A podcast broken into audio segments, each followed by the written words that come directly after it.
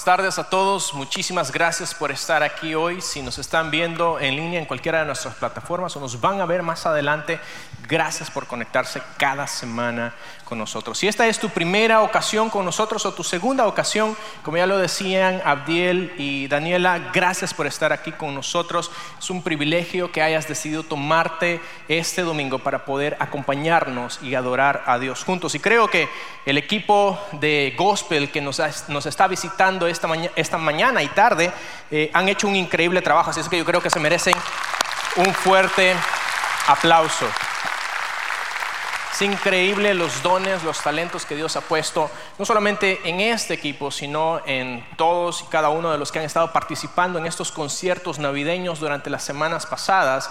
Y antes de que se me olvide, estamos a punto de finalizar nuestra temporada navideña y cada uno de ustedes creo que se ha dado cuenta, si nos has estado acompañando las últimas semanas, que cada domingo ha sido una experiencia diferente, pero el próximo domingo no te lo puedes perder. Vamos a tener una experiencia increíble, así es que invita a tus amigos, invita a tus vecinos, invita a aquellas personas que necesitan escuchar el mensaje de Jesús y encontrarse con Él.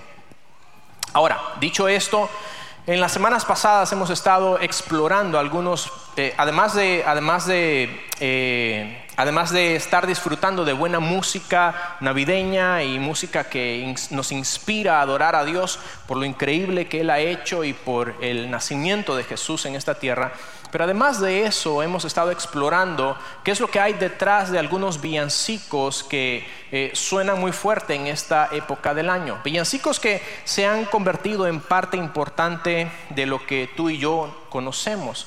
Y hoy vamos a estar viendo un villancico que además de ah, hablarnos acerca del nacimiento de Jesús, es un poco diferente porque nos da una perspectiva de qué es lo que pudo haber pasado, qué es lo que María pudo haber eh, sentido o pensado cuando se dio cuenta que ella había sido escogida por Dios para ser la portadora, para ser quien daría a luz al Mesías prometido. Y quiero empezar iniciando con este principio. Y el principio es que la Navidad siempre ha estado impregnada de expectativas y anticipación. La Navidad siempre ha estado impregnada de expectativas y anticipación. Y no me refiero solamente a las expectativas y la anticipación que genera eh, esta época para nosotros en la actualidad.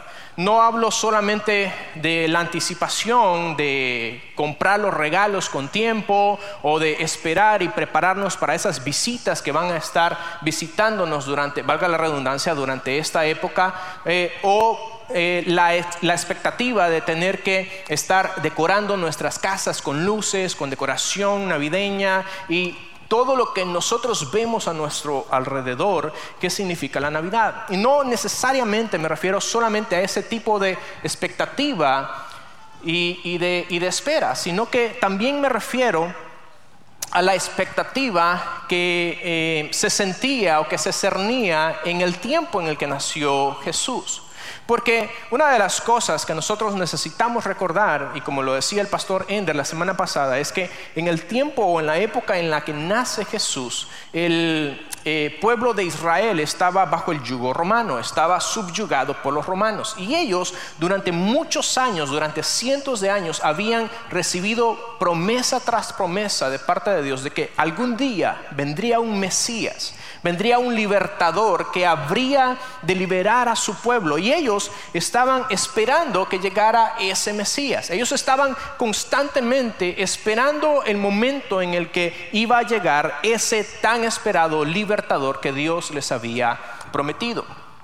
Y ellos no esperaban un Mesías cualquiera, ellos esperaban un rey guerrero que eventualmente rompería el yugo de los romanos, que restablecería el trono de, eh, David, que restablecería el reino de Israel y que él gobernaría en un reino físico. Pero como ya nos muestra la historia de la Biblia, los planes de Dios muchas veces son muy diferentes a nuestras expectativas humanas.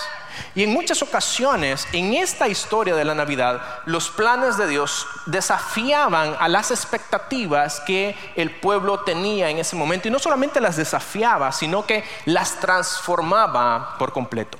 Y es en este contexto de espera, en este contexto de expectación, en la que se da uno de los acontecimientos más grandes o el acontecimiento más grande de toda la historia, que es la visita de un ángel a una virgen para anunciarle una de las cosas más increíbles que puede haber. Y es que ella había sido elegida para ser la portadora, la madre de ese Mesías prometido. Ahora, una de las cosas que nosotros encontramos es en Lucas capítulo 1 versículo 30 es cómo se desarrolla este encuentro. Y quiero que me acompañes. Y si no tienes una Biblia a la mano no te preocupes, puedes leerlo en las pantallas o yo lo voy a leer también aquí por ti. Y Lucas capítulo 1 versículo 30 dice de esta manera: y dice el ángel, no tengas miedo María, le dijo el ángel, porque has hallado el favor de Dios. Concebirás y darás a luz un hijo y le pondrás por nombre Jesús. Él será muy grande y lo llamarán Hijo del Altísimo.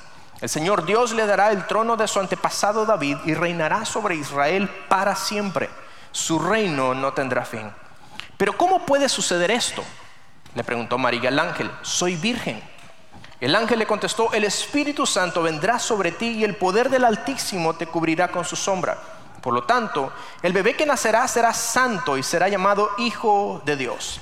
Además, tu parienta Elizabeth quedó embarazada en su vejez. Antes la gente decía que ella era estéril, pero ha concebido y ha dado ha concebido un hijo y ya está en su sexto mes de embarazo, pues nada hay imposible para Dios.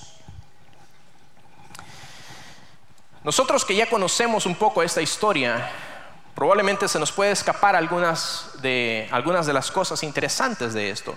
Pero para María, que era la primera vez que escuchaba esto, si nosotros nos pusiéramos en los zapatos, o más bien en las sandalias de María en este caso, si nos pusiéramos en sus sandalias, nosotros nos podríamos poner a pensar cuál habrá sido el pensamiento de María cuando recibe esta noticia, cuando recibe esta promesa.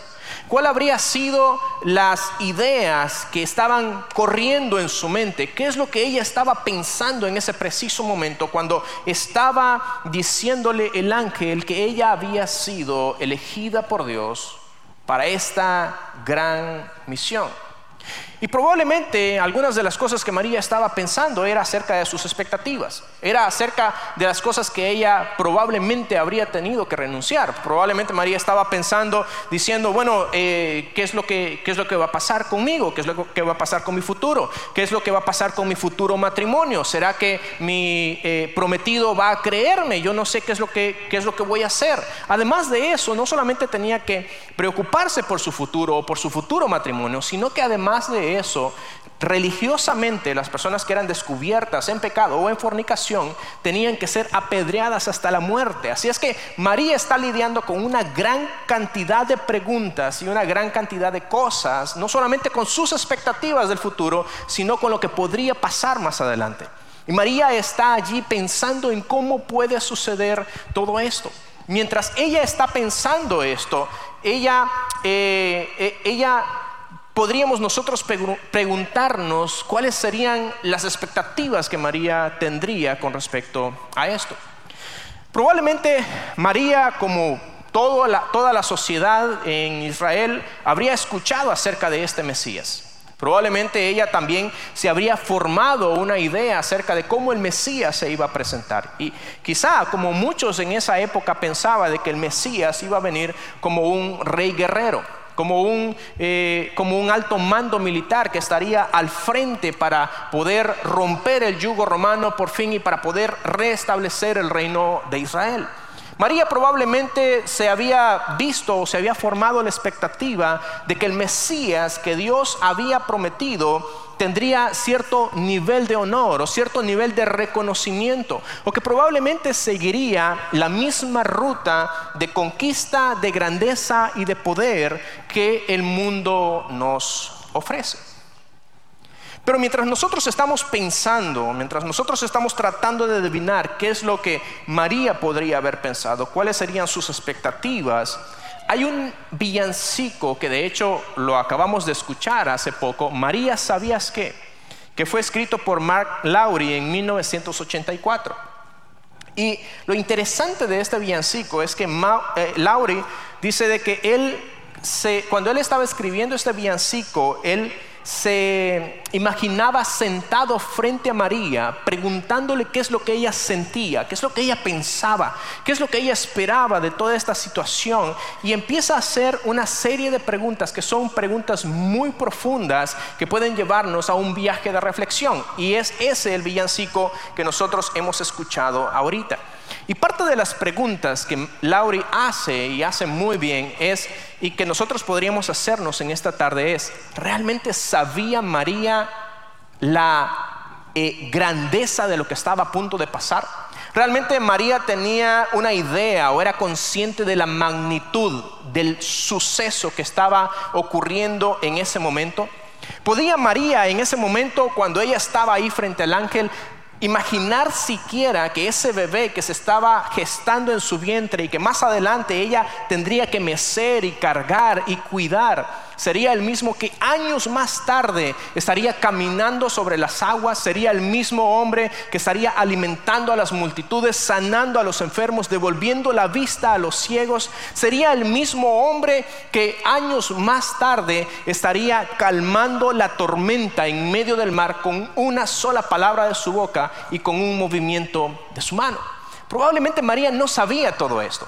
María ni siquiera se podía imaginar los milagros, los portentos, las cosas tan increíbles que eh, Jesús eh, realizaría en esta tierra.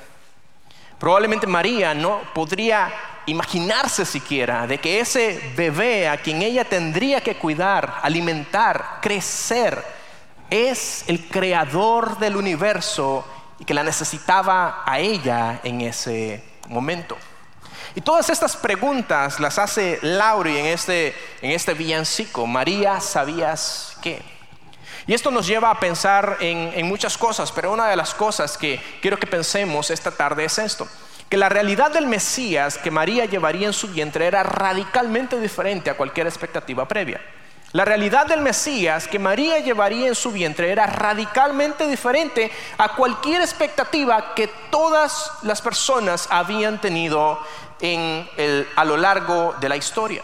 Porque este niño de quien el ángel estaba hablando en ese momento no vendría al mundo en majestuosidad, no vendría al mundo eh, en poder, sino en humildad y en simplicidad. De hecho, comenzaría su vida en un pequeño establo, en un pueblecito lejos de los palacios y lejos de las cortes reales. De hecho, las palabras de este villancico dibujan en nuestra mente imágenes poderosas. Nos dibujan a nosotros la imagen de un pequeño bebé que vendría a cambiar el rumbo de la historia. Y María en ningún momento, ni siquiera en sus pensamientos más alocados, se llegaría a imaginar que este bebé que estaba creciendo en su vientre llegaría a ser el puente entre Dios y el hombre, que este bebé cambiaría la historia de la humanidad reconectando al hombre con Dios y llevando eh, el hombre nuevamente ante Dios. María nunca se imaginaría que este bebé sería el creador del universo y que nos llevaría a nosotros a preguntarnos, a replantearnos cómo nosotros nos enfrentamos a la eternidad. Esta canción es un viaje de asombro, es un viaje que nos llama a la admiración, porque debemos de recordarnos que Dios a menudo planea a pesar de nuestras expectativas. Y los planes de Dios en muchas ocasiones, o debo decir, en todas las ocasiones, los planes de Dios casi siempre se ven muy diferentes a nuestros propios planes. Y la Navidad, la Navidad es un tiempo para recordar que las maneras de Dios no siempre se alinean a nuestras expectativas humanas. Este tiempo, esta época en la que nosotros estamos, nos muestra que Dios a menudo actúa de maneras que nuestras expectativas no lo esperan. Aún incluso podría decir que la Navidad es la manera en la que Dios rompe con nuestras expectativas para revelar su gloria. La Navidad es la manera en la que Dios utiliza para romper nuestras expectativas y revelar su gloria, revelar sus planes. El nacimiento de Jesús no solamente rompió las expectativas que la sociedad o que los líderes religiosos tenían de él, no, no solamente rompió las expectativas de un Mesías guerrero, también desafió toda opinión, toda idea preconcebida de lo que era el perdón, de lo que era el amor, de lo que era eh, la, incluso de lo que era la salvación. Jesús rompió con todos esos esquemas y rompió con todas esas expectativas. Y como, ah, enviado de Dios, Jesús no vino como un conquistador, sino como un pequeño bebé vulnerable que nació en un pesebre. Jesús no eligió nacer en un palacio, sino que Él nace en un pequeño pueblecito, en un lugar que es accesible para todos. Y no solamente a través de su nacimiento, a través de su vida, de su ministerio, a través de su muerte y aún incluso de su resurrección, vez tras vez Jesús se encargó de romper las expectativas, de romper los esquemas de lo que tú y yo esperamos, de lo que tú y yo pensamos que debería de ser, para mostrarnos que a veces los planes de Dios son muy diferentes a lo que tú y yo pensamos. Y esto no sucede solamente en la historia bíblica, esto también sucede en nuestras vidas. En muchas ocasiones nosotros podemos llegar a creer que sabemos mejor que Dios cómo Él debería de trabajar. Llegamos a pensar que sabemos mejor que Dios cómo Él debería de respondernos, cómo Él debería de arreglar el mundo, Pensamos que deberíamos de decirle a Dios cómo Él debería incluso de responder nuestras oraciones, de eh, solucionar las situaciones o incluso cuándo solucionar las situaciones que nosotros estamos pasando. Y en la mayoría de casos las cosas no funcionan de esa manera. Podemos llegar a tener diferentes ideas, pero Dios se mueve de una manera diferente. Y como nos muestra la historia de Jesús, Dios no está confinado, no está limitado, no está encajado dentro de nuestras expectativas. Porque en la mayoría de casos el plan de Dios es mucho más grande, es mucho más profundo y mucho más hermoso de lo que tú y yo siquiera podríamos imaginar. Entonces, la historia de la Navidad nos invita a reflexionar en cómo nosotros muchas veces nuestras expectativas pueden limitar lo que Dios desea hacer en nuestras vidas. La historia de la Navidad es una invitación a abrir nuestros corazones y abrir nuestras mentes para que Dios realmente pueda obrar en nuestras vidas. Es eh, abrir nuestras mentes y nuestros corazones a la, a la posibilidad, a la probabilidad de que lo que Dios quiere hacer sea muy diferente a lo que tú y yo estamos esperando. Esto fue lo que sucedió en el tiempo de Jesús. Y de hecho, debido a las expectativas que se tenían acerca del Mesías, los líderes religiosos, la sociedad del tiempo de Jesús, sus príncipes, todos ellos, debido a las expectativas tan diferentes que tenían acerca del Mesías, se perdieron de uno de los eventos o del evento más grande de toda la historia, que es Dios mismo hecho hombre, habitando en medio de su pueblo, haciendo sanidades, prodigios y milagros y trayendo salvación a todo el mundo. Debido a las expectativas que tenían, se perdieron todo esto. Y es lo que nosotros podemos vivir en algunas ocasiones. Es el riesgo que tú y yo tenemos, de que nuestras expectativas se interpongan ante Dios, esperando que Dios obre como nosotros deseamos y no permitiendo que Él extienda su gloria, que extienda su plan para llevarnos hacia donde Él desea llevarnos. La historia de la Navidad nos desafía a rendir nuestras expectativas, a pensar que probablemente Dios desea un rumbo diferente al que nosotros deseamos tomar. Y si hay algo que me encantaría que tú recuerdes al salir de este lugar es esto. La Navidad es una invitación a rendir tus expectativas para maravillarte con los resultados divinos. La Navidad es una invitación para rendir tus expectativas y maravillarte con los resultados divinos. La Navidad, esta época tan increíble que nos recuerda que Jesús vino aquí a la tierra, no es más que una invitación de Dios para rendirnos completamente, para rendir todo lo que nosotros deseamos y que sea Dios ejerciendo su voluntad sobre nosotros. De hecho, eso fue lo que María tuvo que hacer. Y me encanta cómo ella lo dice en el versículo siguiente, en el pasaje que hemos leído, en el versículo 38. Y después de que el ángel le dice todo esto a María, ella responde de la misma manera en la que tú y yo deberíamos de responder. Y creo, creo que María es un gran ejemplo de lo que tú y yo deberíamos de hacer en esta época. Y mira cómo María responde, y dice el versículo 38, y María respondió, soy la sierva del Señor. Que se cumpla todo lo que has dicho acerca de mí. Y el ángel la dejó. Tú y yo estamos llamados a dejar de lado nuestras expectativas limitadas y permitir que Dios obre la maravilla y el misterio de la Navidad. Estamos invitados a rendirnos ante un Dios que obra en lo inesperado, que obra en lo pequeño, que obra en lo humilde y que en muchas ocasiones trabaja mucho más allá de lo que nosotros siquiera podemos imaginar o podríamos llegar a desear. Porque los planes de Dios en la mayoría de casos sobrepasan las expectativas y la comprensión humana. Ahora si hay algo que me encantaría que tú hicieras al salir de acá es, te reto a que te preguntes cuáles son las expectativas que tú tienes y que no te permiten ver a Dios obrar en tu vida. ¿Cuáles son esas expectativas que tú has estado aferrándote a ellas durante tanto tiempo y no has permitido que Dios establezca o que Dios te dirija o que te lleve a su perfecta y verdadera voluntad? La Navidad es una invitación para soltar eso. La Navidad es una invitación para pedirle a Dios que nos muestre su plan y su gloria.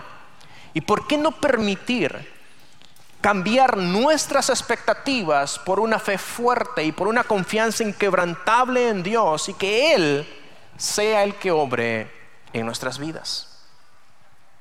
Ahora, este villancico es, es algo increíble además de su profundidad, aunque muchos dicen esto no es un tratado teológico, no, nunca, nunca intentó ser un tratado teológico, pero Lauri hace preguntas que realmente son muy profundas. Y, una de las cosas que, que me encanta es que este villancico podría ser la historia de cualquiera de nosotros. Es más, tú si vas al villancico podrías cambiar el nombre de María por tu propio nombre. Podrías ponerle Juan, Mario, Alberto, Claudia, Luisa, qué sé yo, el, nombre, tu nombre. Y podrías llegar a preguntarte, Joel, ¿sabías que Dios quiere moverse en tu vida? ¿Sabías que Dios quiere solucionar eso que por lo cual has estado orando? ¿Sabías que Dios quiere tomar el control de ese matrimonio que está en problemas? ¿Sabías que Dios quiere obrar en medio de esa situación que está aquejándote en este momento? En muchas ocasiones nuestras expectativas no permiten que Dios obre realmente como Él quiere obrar.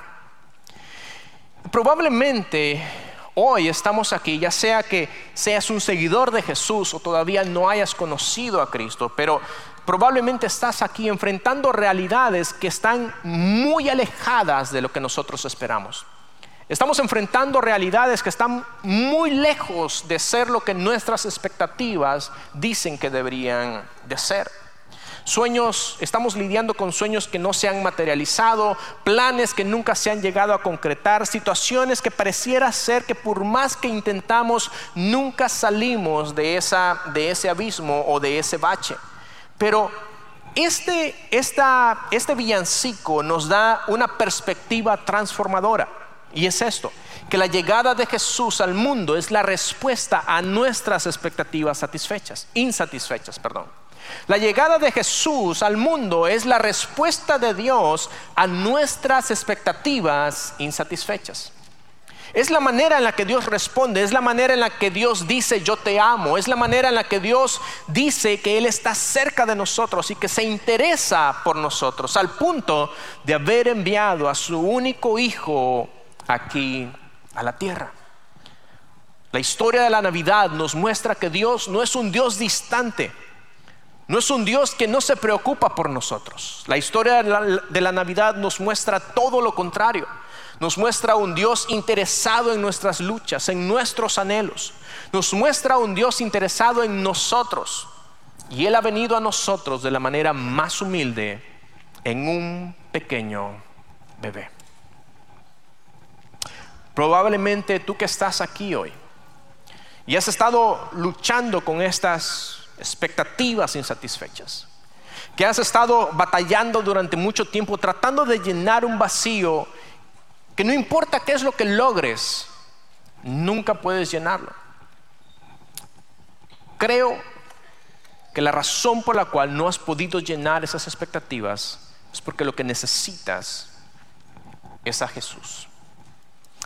Y si hoy estás aquí y decides rendir tus expectativas, rendir tu vida a Dios, nos encantaría orar por ti. Tenemos saliendo por esas puertas, hay un centro que llamamos el Centro de Siguientes Pasos. Me encantaría orar por ti si hoy has decidido recibir a Jesús como tu Señor y como tu Salvador. Si tú ya eres un seguidor de Jesús, este tiempo de Navidad, esta temporada es una temporada en la cual necesitamos rendirnos, rendir todo lo que nosotros somos a aquel que vino a entregarlo todo por cada uno de nosotros. Padre, te damos gracias. Gracias Señor porque la historia de la Navidad nos recuerda que nuestros planes no son tus planes que nuestras expectativas muchas veces quedan cortas a lo que tú quieres hacer en nuestras vidas. Y la historia de la Navidad es un testimonio de eso. Señor, a través de Jesús, tú nos muestras que tú te, que tú te entregas por nosotros, que tú te interesas en nosotros. Te pedimos, Señor, que nos ayudes a entregar, a rendir nuestras vidas y nuestras expectativas que nuestras expectativas no sean, Señor, un impedimento para que tú puedas obrar en nuestras vidas. Que, Señor, todo lo que nosotros hagamos y todo lo que seamos sea por seguir tu voluntad. En el nombre poderoso de Jesús pedimos todo esto. Amén.